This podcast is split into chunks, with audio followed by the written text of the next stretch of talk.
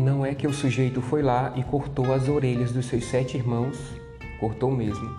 Uma orelha de cada um, esquerda ou direita. Parece que não tinha muita preferência. Uma por uma, a vida todinha dedicada a compor um colar macabro feito de orelhas. Antônio Garcia, fazendeiro e viúvo, morava com os três filhos na fazenda Campo Formoso, em Virgínia, no sul de Minas Gerais. Criava os filhos com a ajuda de empregados dedicados. Vivia em paz, a não ser com Chico da Silva, um estrupício em pessoa. Chico da Silva era insaciável, invadia as divisas dos vizinhos, usava os pastos alheios dizendo ser seu por direito, brigava aos oito ventos, mandava recados desaforados aos cinco cantos.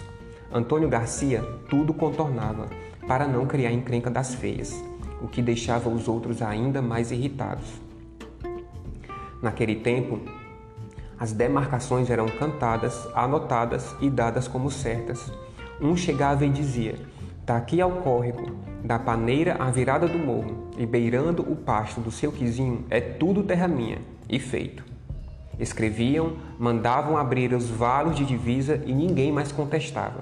E foi assim mesmo que aconteceu entre Antônio Garcia e Francisco da Silva, com testemunhas eleitas por eles e tudo mais. Mas nem por isso o ignorante respeitava. Quando o sujeito dá para ser ganancioso, Antônio Garcia era um homem doente e no dia em que percebeu que não levantaria mais da cama, chamou os seus três filhos, Genuário, José e João. Deu-lhes a bênção e mandou que Januário, o mais velho, cuidasse dos menores como se fossem seus próprios filhos. Nunca os abandonasse à própria sorte. Nesse exato momento, Januário virou homem. O pai morreu pouco tempo depois. Desde menino, José gostava de números, de comércio e de política. Tinha o desejo de seguir estudando e morar na cidade. Januário fez de tudo para ajudar o irmão a seguir o seu próprio caminho. Tratou com a tia materna e José foi morar com ela em Juiz de Fora. Todo mês ele mandava algum dinheiro, queijo, café, frutas e quitandas saídas diretamente do forno do Campo Formoso. João, o caçula, ao contrário do irmão do meio, era pouco dado aos estudos, mas um excelente administrador, Conhecia cada palmo daquelas terras e era muito querido e respeitado pelos empregados.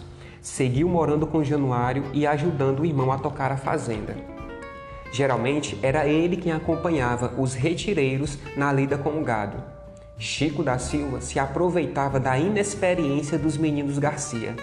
Sabia que eles não tinham nem a força e nem a astúcia do pai para enfrentá-lo.